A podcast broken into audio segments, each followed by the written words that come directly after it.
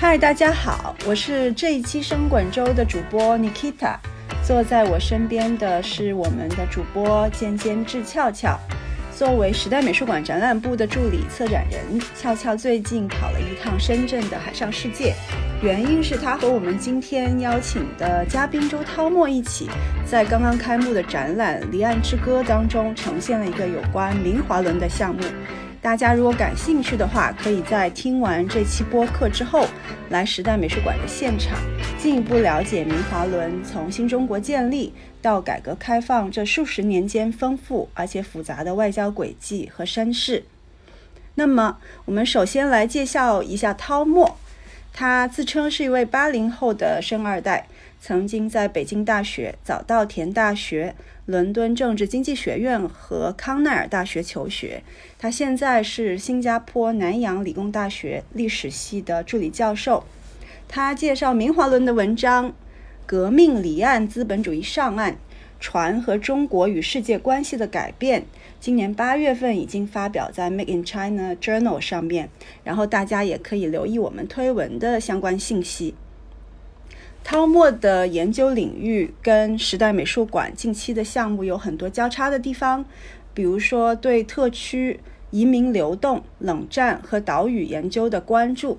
所以我们今天就来聊一聊这些相互关联的研究话题，以及这些话题与《离岸之歌》展览当中一些艺术家的研究和作品之间的共鸣。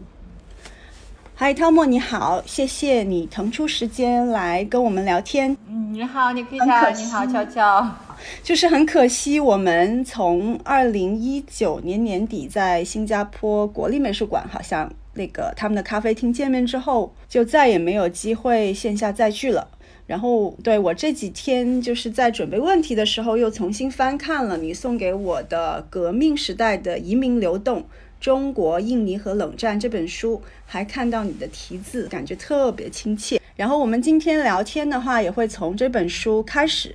呃，书的序言的第一段呢，你写到北大历史系的梁英明教授，他在一九五五年六月的时候，从印尼的丹绒布鲁港登船，准备返回中国继续读大学。这一幕特别的生动，也完美的契合了《离岸之歌》这个主题。然后我在展览的文章里面也提到了姜文的电影《太阳照常升起》当中的主角华侨梁老师，他唱了两次《美丽的梭罗河》这首印尼民歌，在东南亚和亚洲流动的轨迹，反映的恰恰就是你的著作中涉及的这一段历史。那么，或者我们先来聊一聊什么是离散。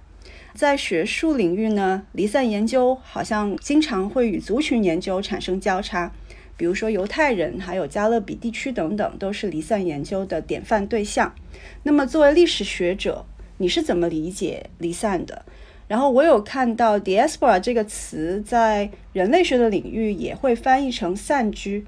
离散和大家可能更加熟悉的移民的区别又是什么呢？如果更推进一步，离散族群跟最近比较热门的一个概念就是定居者 （settler）。或者是定居殖民之间又是否有所关联？希望汤墨能够给到我们一些嗯更加有深度的解读。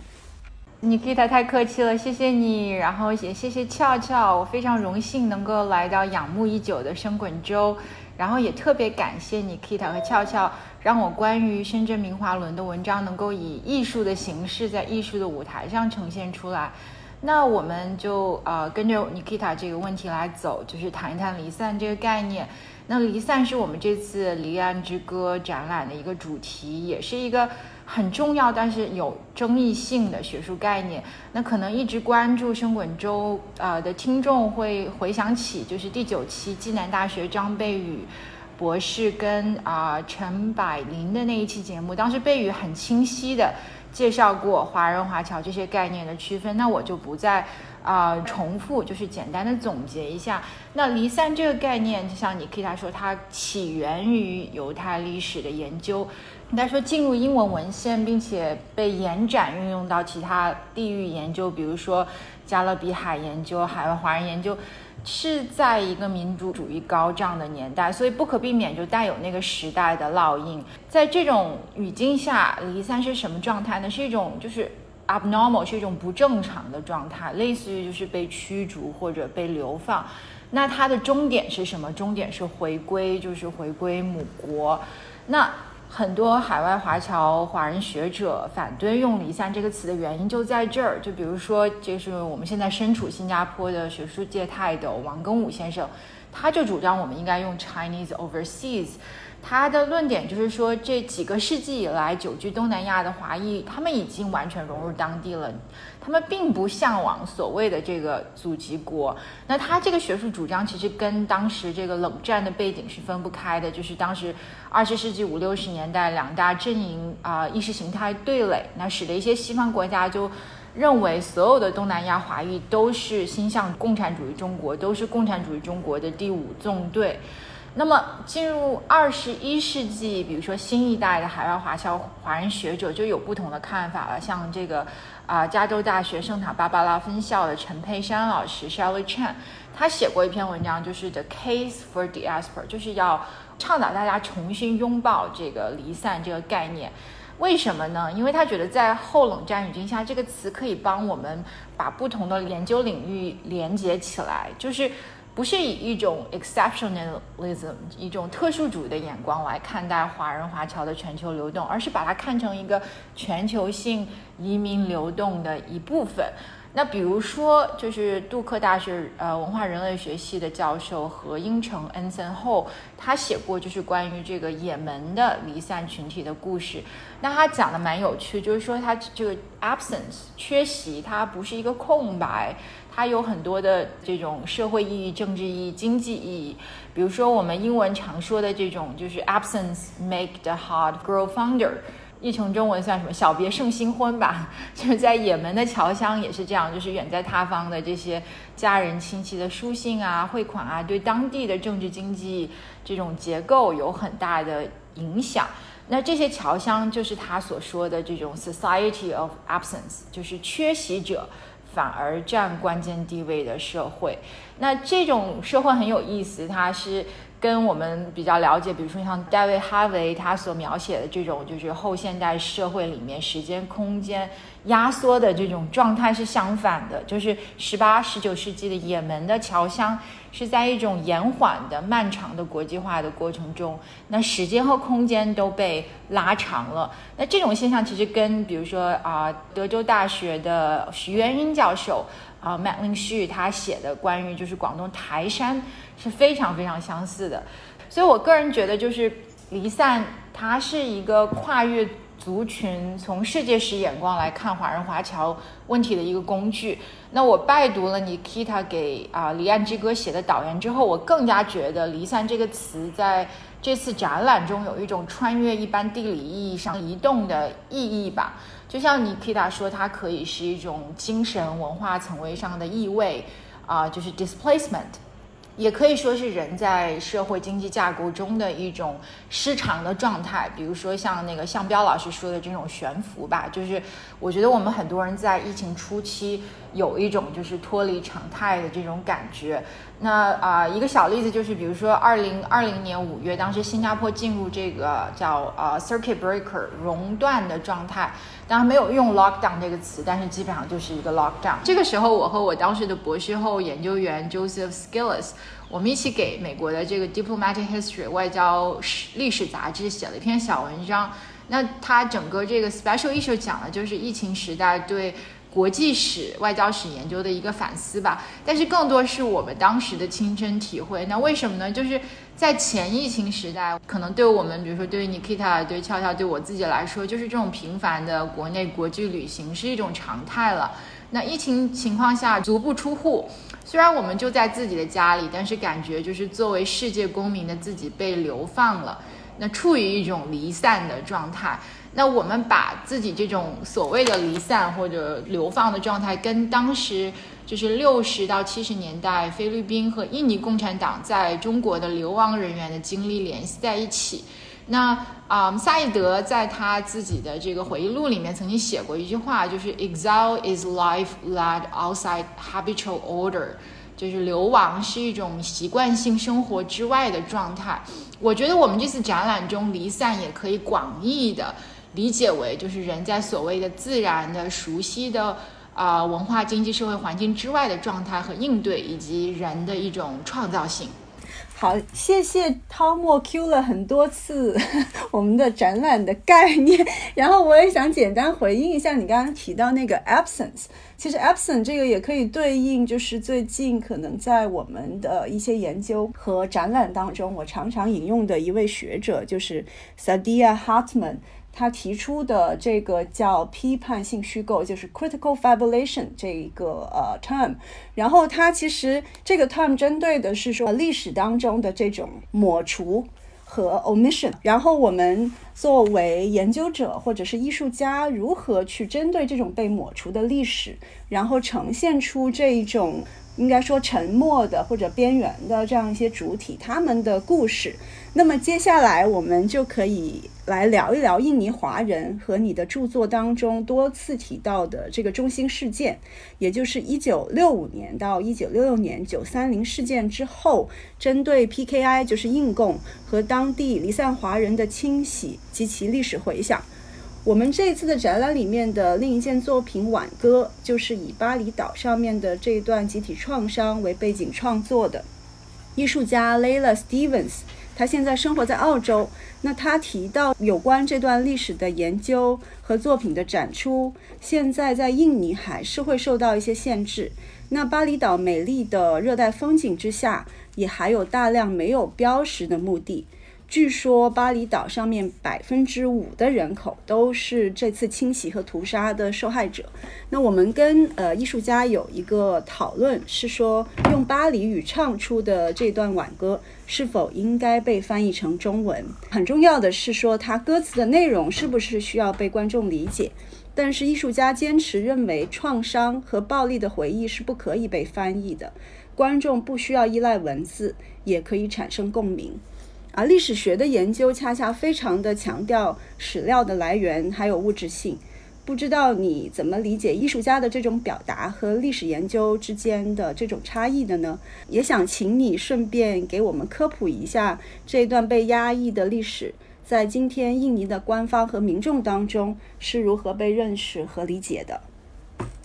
对，那我就先科普一下印尼一九六五年的这个政治事件。那我先从展览的一个细节讲起吧，就是在那个 Layla Stevens 的 Sea is always hungry。啊，饥饿的海洋那段视频里面，我看到有一组对话，男女两个对话人说到说，哦，这个故事的开端是七具尸体和一只没有人看过的鳄鱼。那这个里面是有历史隐喻的。那作为一场惊心动魄的事件，一九六五年印尼爆发了所谓的九三零运动，啊，及其触发了这个大屠杀，直到今天应该说是学术界中一团尚未完全解开的历史迷雾。那么。这个历史学家公认的这个事实，呃，过程是怎么样的呢？就是一九六五年十月一号的凌晨，当时以印尼总统警卫团长温统中校为首的一批左翼军官，他们试图绑架印尼陆军的七名高级将领。那除了国防部长纳苏迪安，因为他的秘书被当作是他被误抓逃脱之外呢，其他六个人就被从家中带到雅加达郊区的一个空军基地，然后先后被击毙了。那第二天的早上呢，印尼国家广播电台就播发了这个所谓“九三零”运动的新闻公报。那这个公报谴责一个所谓的右翼将领委员会在美国中情局的策划下政变阴谋，并且强调这个是一个陆军内部的事件。然后这个电台宣布以这个温中中校为主席，四十五人组成一个革命委员会。那当时这个陆军战略后备司令部的司令就是苏哈托，他已经开始抽调精锐部队，准备军事反攻了。那由于实力对比悬殊，最后苏哈托的部队在这个九三零运动的大本营基本上没有遇到任何的抵抗，然后就夺回了广播电台等一些重要设施，并且在十月二号就占领了这个九三零运动的总部。那这个九三零运动就以失败告终。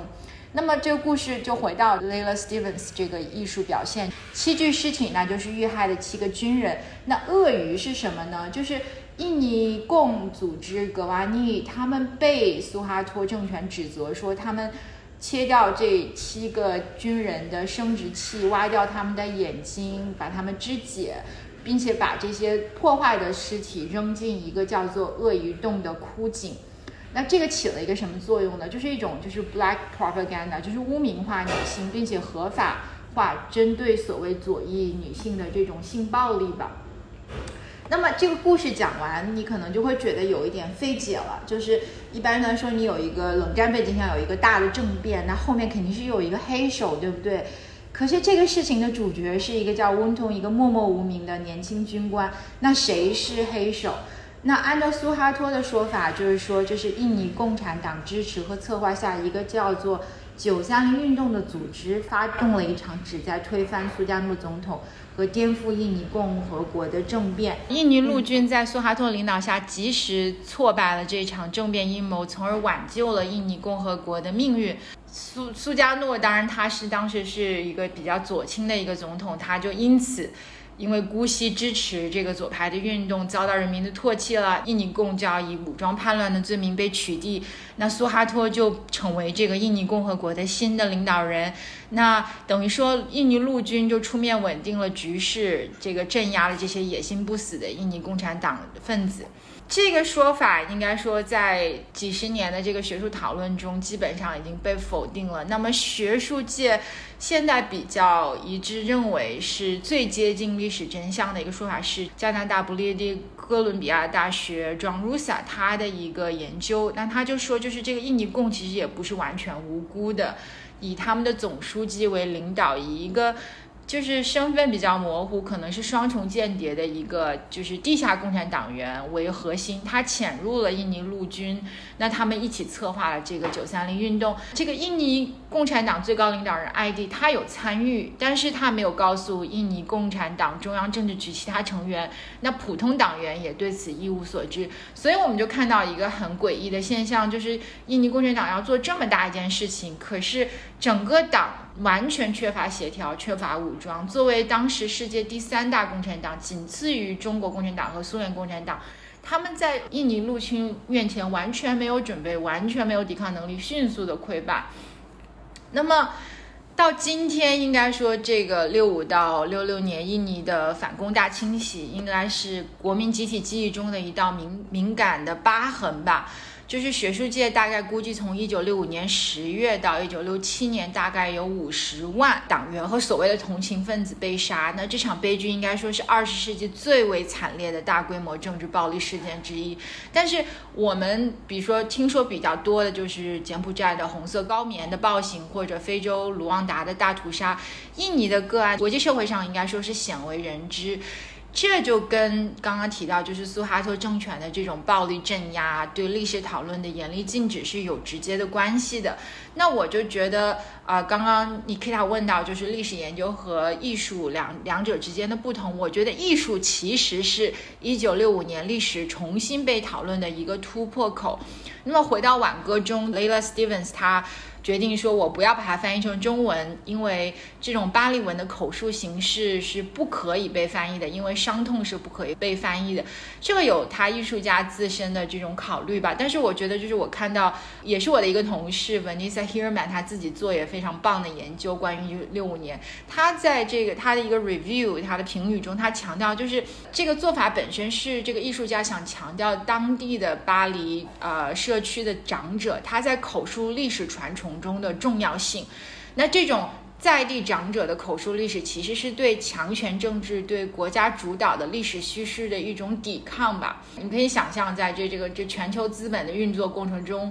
应该说巴厘岛是被迫把自己表现成一个就是世外桃源这种啊非常受欢迎的旅旅游目的地，那他就要被迫的忘记过去的暴力，掩盖自己的伤痛，忘记历史的不公正。那在这个世外桃源的表象下面，其实是有一段非常惨痛、非常血腥的历史。那我觉得这种就是被迫忘记，你一定要掩盖，是就很多中国观众，应该说世界观众可以感同身受的。那嗯，就讲到历史和艺术，还有就是比如说其他的印尼离散或者叫 diaspora 艺术家，像 Tintin Wulia，他。啊，他做过一个 project 非常有意思，就是听听他是也是巴厘岛的华人家庭出身，那在我们中国大陆的网络世界里，可能很多一般的民众的印象就是印尼总是非常尴尬的跟排华联系在一起。那六五年的暴力事件，因此也被一些网络媒体渲染为就是图华事件，就是这是一种大大众的刻板印象。那这一理解当然是错误的，就是它源于当时冷战时期西方的一些媒体报道吧。比如说，就现在学者已经完全证明，就是这个大屠杀。大部分的受害者是因为政治倾向而不是族群原因受到攻击的，但是要强调的是，虽然他比如说六五年的暴力跟九八年的这个印尼排华是完全不同的，但是六五年是印尼官方主导的系统化对华人差别对待的一个起点吧。应该说是苏哈托政府关于华人政治上不忠诚、有欺骗性、与外国政府勾结、话语构建的一个开始。那它从六五年开始到一九九八年爆发，所以我们要理解这种就是第三世界民族解放运动这个背景下少数族裔政治认同的问题，就必须要回到一九六五年。那说到这个 Tintinulia，他的作品就是他自己是没有亲身经历这个六五年的暴力，但是。这一事件对他的成长有至关重要的影响。他其中一个作品叫 Wallpaper，那这个 Wallpaper 是什么做的呢？就是他家里的各种身份证、各种政府文书，他贴到墙上做成的。那为什么会有这些文书呢？因为当时就是六五年之后，印尼政府就强迫华人改印尼化的名字，并且在他们获得就是印尼公民权益的过程中设置各种障碍。所以你可以想象，像听听这样一家华人，就是要绕过各种。官僚门槛，得到他们本来应该有的这种公民权益。但他比较有趣的就是他在做这个展览的过程中，他跟那个艺术馆的保安产生了一种共鸣。这个保安是一个印尼的，就是叫所谓的土著了，就 Prebumi。但是他因为他父母是所谓的亲共啊亲共政治犯，所以他也遭到类似的歧视。所以我觉得艺术很大程度上比历史能够更容易实现一种跨种族的共情吧。回到我们明花轮的这一部分，就是让没有来到现场的观众或者没有啊读过你文章的读者有一个了解。因为提到印尼，我们刚刚听了一段非常血淋淋的历史。那其实，在一九六五年之前，印尼它是第三世界团结很重要的一个倡导者之一，包括明华轮的这个姐妹船光华轮也多次前往雅加达。在一九六三年的时候，当时印尼倡导了第一届新兴力量运动会。就我第一次知道这个运动会，其实就是从你这次关于明华轮和光华轮的研究中知道的。那像当时光华轮，它就搭载了包含越南、还有朝鲜、中国等等地的运动员前往印尼去参加这个第一届新兴力量运动会。但这个运动会其实。举办了一届，就因为国际奥委会的阻挠，也因为这些成员国之间的纠纷而夭折了。它其实也跟冷战的这样一个大背景有关系。那光华轮它恰恰就见证了，包括明华轮也见证了中国曾经在第三世界的团结以及这种国际主义的承诺的这样一个时期。在你的文章里面就把它称为是一个海上的社会主义空间。一九七八年的时候，明华轮它本来是要去执行一个任务，去越南接华侨，但是在那七年其实就没有接成嘛，因为中国。跟越南的关系就恶化了。到一九七九年的时候，他就被派往日本，成为一个中日民间友好交往的这样一个船。然后在在此之后，他停泊在了深圳，成为了一个。充满欢乐风情的海上世界，然后你的文章中把它称为是一个资本主义的试验场，所以在现场的展览里面，其实我就着重去展现了这一两段的历史。接下来我也希望唐墨虽然已经讲过很多次了，但能够给我们没有来过现场的观众再简单的介绍一下嘛？为什么你将他们称为海上的社会主义空间以及陆上的资本主义试验场？嗯，我觉得俏俏已经把它总结的非常好了，就是呃，我可能讲一讲我自己个人的经历吧，就是那个文章里面也有，展览里面也有，就是这个明华轮在我童年的记忆里是有一个很重要的地位的，就是我是十岁的时候跟随爸爸妈妈来到了深圳，然后。啊，在蛇口上的小学和中学，那么明呃明华轮应该说是一个就是家庭，比如说周末出去散散步啊，或者亲戚从我们东北老家来一个必须打卡的一个景点吧。那是真正我了解到，像刚刚俏俏总结到明华轮这一个非常曲折，但是又富有传奇性的这个历史，是我后来变成一个历史学研究者才发现有这一段的故事。那么这个明华轮。比较有意思的是，我觉得它作为一条船，它跟人其实有很多共鸣啊。我在文章里写过，就是我后来意识到，它其实跟我自己、跟我的父母一样，都在并不久远的社会主义年代有着一个完全不同的身份。那么明华轮它比较有意思的就是，对我个人而言，它不仅是我童年记忆的一个坐标，而且也是一个穿越了我两个研究项目的一一条船。就是呃，不止明华轮，还有光华轮。对，就光华轮它穿越了我第一个项目，像悄悄说的，就是中国政府购买光华轮的时候是为了就是解决这个印尼排华的问题。刚刚悄悄提到这个第三世界团结的问题，我觉得它也显示出第三世界团结当时我们中国参加亚非运动。中的一个复杂性吧，就是虽然说中国和印尼是一九五五年万隆会议上两个大国，然后一直在国际政治中主张，就是我们要打破美苏的这种两极垄断，然后要给亚非世界一个声音。但是在这些亚非国家内部，这个所谓的第三世界的这个概念，它不是一个单一的概念，它有很多复杂性，有很多张力，有很多矛盾。那这个排华问题就是其中一个非常尖锐的矛盾了。就是说，我们要在国际政治中表现出我们是同一个集团，但是同时我们又没有办法解决一些从殖民时代遗留下来的这个种族和族群的问题和经济不平等的问题。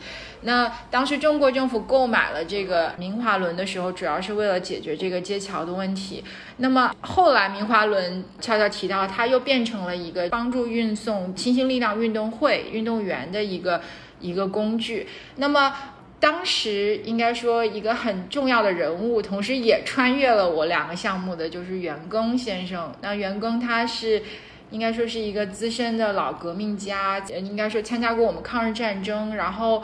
在第一本书里面，在我这个中国印尼冷战的这本书里面，他是一个非常重要的情报人员。他在这个呃一九五五年的万隆会议上是负责保护周恩来总理的安全。应该说，他对当时我们破获这个克什米尔公主爆炸案起了非常关键的作用。那他当时有负责送当时遭受苏加诺政府迫害的这些华侨回国的这个承担了这个任务。那他就对当时这个。光华轮的情况比较了解，那么他从这个毛时代的一个外交官，一个啊，应该说情报人员，很快就转身成为一个邓小平时代的一个非常有魄力啊，敢作敢为的一个改革家。那么明华轮后来的华丽转身，其实就跟袁庚的这种魄力和他的这种。啊，应该说一种有企业家精神的这种眼光是分不开的。那袁庚就想到，当时在蛇口虽然是一个工业区，开始接受外资，但是没有任何应该说旅游业的基础设施，没有办法接待外宾，而能够最低成本、最快速度建设起来这个，比如说酒店的这些基础设施的办法，就是买一条已经退役了的游轮，那就是啊明华轮。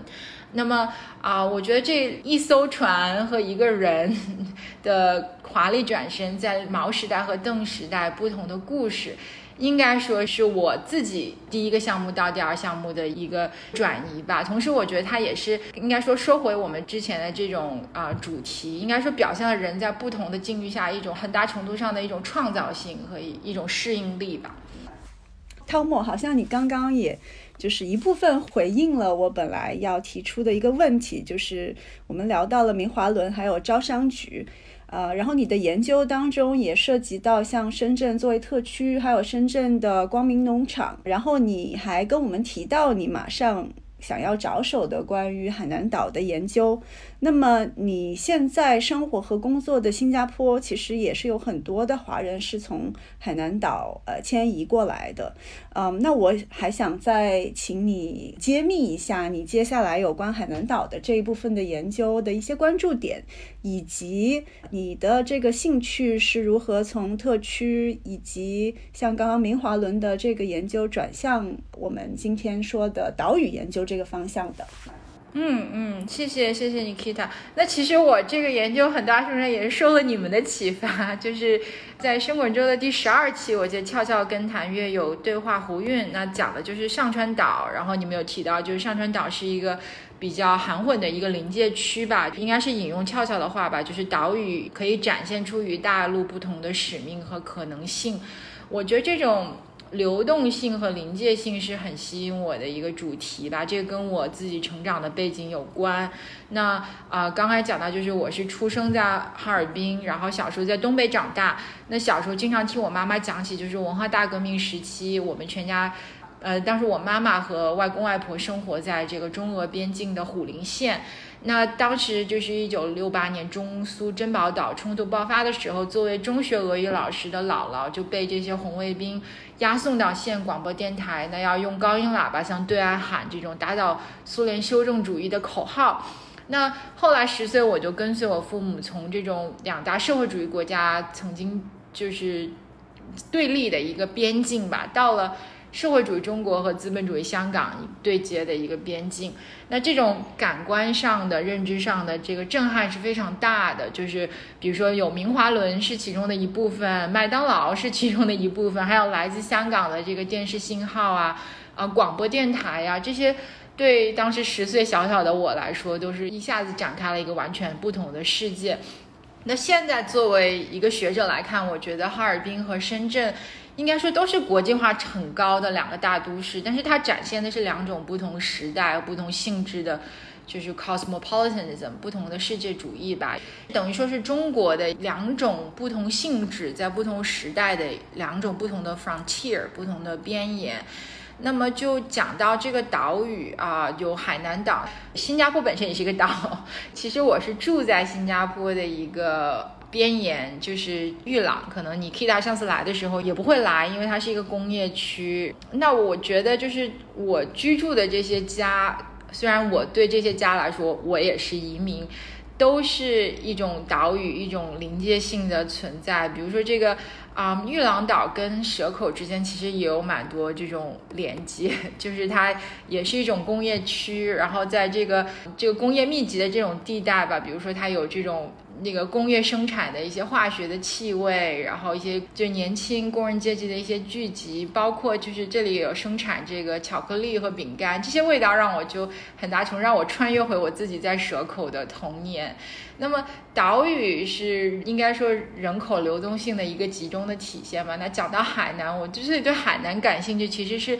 最开始是从就是第一个 project 里面讲到这个在海南的啊。兴隆华侨农场，我看到最近这个我们去田野的那个笔记里面也有提到这个兴隆华侨农场。那华侨农场之所以有意思，就是它实际上是一个 enclave，啊，应该说被从当地政府中划出来的一个飞地。那它。本身有自己特殊的这种文化社会的呃复杂性，那同时它的经济发展应该说也跟当时社会主义中国整个的这个地缘政治也有很密切的连接吧。比如说海南岛当时很大程度上承担了我们对橡胶。啊，等一些战略性物资，因为中国当时受到联合国的这个禁运，它承担了很多这种橡胶种植的任务。那么这个岛屿海南岛之所以有趣，就是它对大陆也有一种若即若离的关系。那我看到当时就是从印尼来的这个在海南岛驻扎的归侨，他们甚至想，比如说因为岛屿这个地缘的原因，他们甚至想就是自己坐一条船。然后就开回他们在的巴厘岛。那这个群体其实是从巴厘岛的一个村子完全整个 transplant 到海南的一个群体。所以这个故事，我觉得这种地理上的不同也很有意思。还有就是语言上的，就是比如说海南岛上的这个黎族，他们一些少数民族的语言，其实跟印尼的这个啊当地的语言有很大的近似性，在语言学上，他们都属于这种就是 Polynesia 语系。所以我觉得岛屿的确是可以让我们从另外一个角度来看历史，另外一个角度来看政治吧。你刚刚提到，就是你你作为一个就小女孩，就是刚刚从东北到深圳的那种震撼，我想起来去年就是我作为一个南方人，第一次到哈尔滨，然后在哈尔滨看到很多的历史图片，然后当时我们的惊叹也是说，哇，哈尔滨作为叫东方莫斯科，就是照片里面看到的完全是一个欧洲，非常的洋气。所以其实我我觉得这样一种震撼，就是这种地理上的一种移位。啊，它所产生的这样一种震撼或者一种新的认知，对于大部分人来说，其实都是非常有启发性的。那么接下来呢，我就把今天最后的一个比较宏观的与疫情后的世界的变化关系更加密切的问题啊提出来。然后你最近在一期与岛屿和冷战研究有关的研讨会上面谈到了意识形态的流动性。这其实与我们在展览当中试图突出的艺术家作品，还有电影、音乐等大众文化产品的流动性有一个强烈的呼应。不过，可能对于大部分人来说，大家都会觉得意识形态就应该是泾渭分明的阵营。你也曾经在南洋理工大学的课堂上和学生们讨论，问他们说，认为今天大家身处的究竟是冷战二点零还是冷战一点零？然后很多学生的回应是觉得，虽然柏林墙已经倒塌超过了三十年，但是我们身在的亚洲其实还是身处旧的冷战。但当我在柏林或者是东欧地区，比如说波兰，还有波罗的海地区旅行的时候，我感觉到的，则是一种彻底的翻篇，或者是说历史的终结。不知道你能不能对冷战的这一些差异化的认识，还有这种两极的概念的这种 haunting，这种阴魂不散，再展开聊一聊，作为我们今天这个深滚周的一个总结。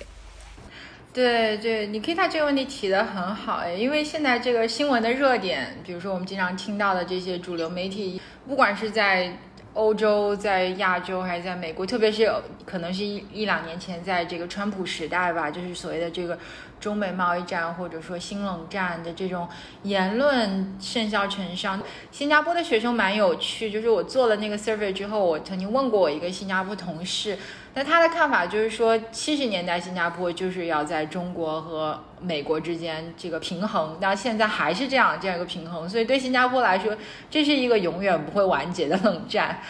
回到一个就是历史学界最近发生的一个比较有趣的事儿吧，就是 Kobe Kings，他是一个挺新锐的一个学者，他写了一本书叫做《毛的三线》，就是主要写我们的三线建设。那他在那个美国威尔逊中心的网站上写了一个，就是一个爆款的一个 blog，他就说“冷战”这个词在毛的中国是不存在的。他的论点也蛮有意思，就是说，的确我们，比如说毛时代，我父母那个年纪，他很少真正用“冷”所谓“冷战”这个词儿，对吧？就是你每天的生活中，你很少说“冷战”这个词儿。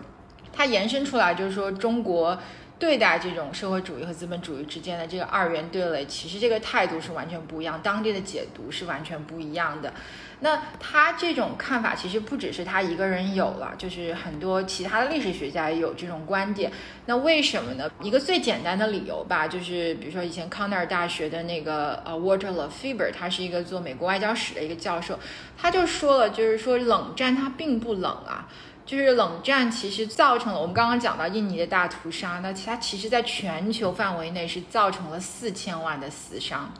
可是这四千万的死伤在哪里？是在在第三世界，在南半球。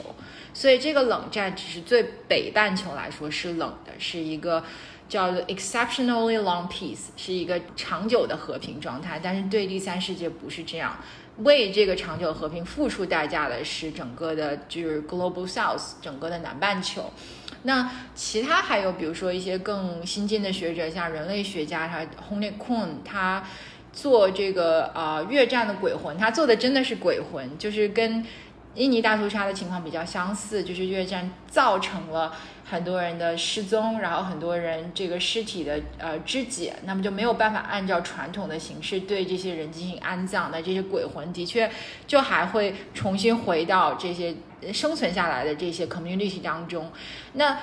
他就说到，就是说。人在冷战从一九四五年到一九八九年之间的这个人类的经历是不是普遍的？他们都非常非常的不一样。然后我在新加坡的一个同事伊田照哈吉木马苏达，他就是主办了这一个，就是刚刚你可以他提到的这个讨论会。他就说冷战它不是一个天气啊，它不是一个客观的外部条件。你要产生这种二元对立，你首先有一些就是比较接地气的，就是在当地特殊在地的一些，比如说阶级对垒，比如说一些宗教的冲突，比如说一些经济上的冲突。那其实冷战是大的一个架构，使你能够用这些冷战的话语来把已有的这些冲突表达出来。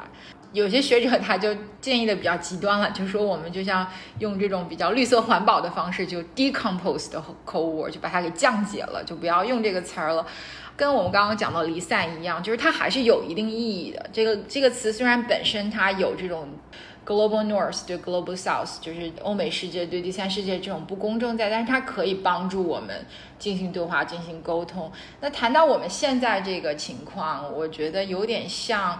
啊，就说回来，就是有点像啊，一九六五年，特别是我觉得我们就时代美术馆也是一个从第三世界、从这个全球解职的这个。呃，视角来出发来进行艺术沟通的一个 institution，我觉得从这个角度来看，现在的情况的确是很像一九六五年。为什么呢？因为印尼当时发生这个事件，应该说有全球性的影响，就是不只是像这种第三世界解放运动的代言人，像苏加诺，他有倒台那。呃，印度的尼赫鲁也病逝，然后比如说像拉丁美洲的智利、巴西，它一系列国家都兴起一种就是所谓的非常强权的国家民主主义，然后一种就是本土主义的一种政治话语吧。那这个是跟我们现在很像的，对吧？而且这种。啊，当时也出现了，就是比如说中苏分裂，然后美国一九六五年中苏分裂，然后美国又加强了对这个印支的这个派军，那应该说我们很大程度上就继承了这个一九六五年大转折之后的一个世界的格局，就是我们现在所知道的全球化，很大程度上是建立在比如说中美建复交，然后中国。加入这个国际资本主义的架构，然后有里根撒切尔革命，有新自由主义革命，然后一直到苏联解体，就所谓的西方历史学家说的历史终结吧。但是我们现在处的，我觉得你很难说是一个资本主义对立社会主义的一个冷战，与其说是这种冷战，不如说是一个新自由主义的一个危机吧。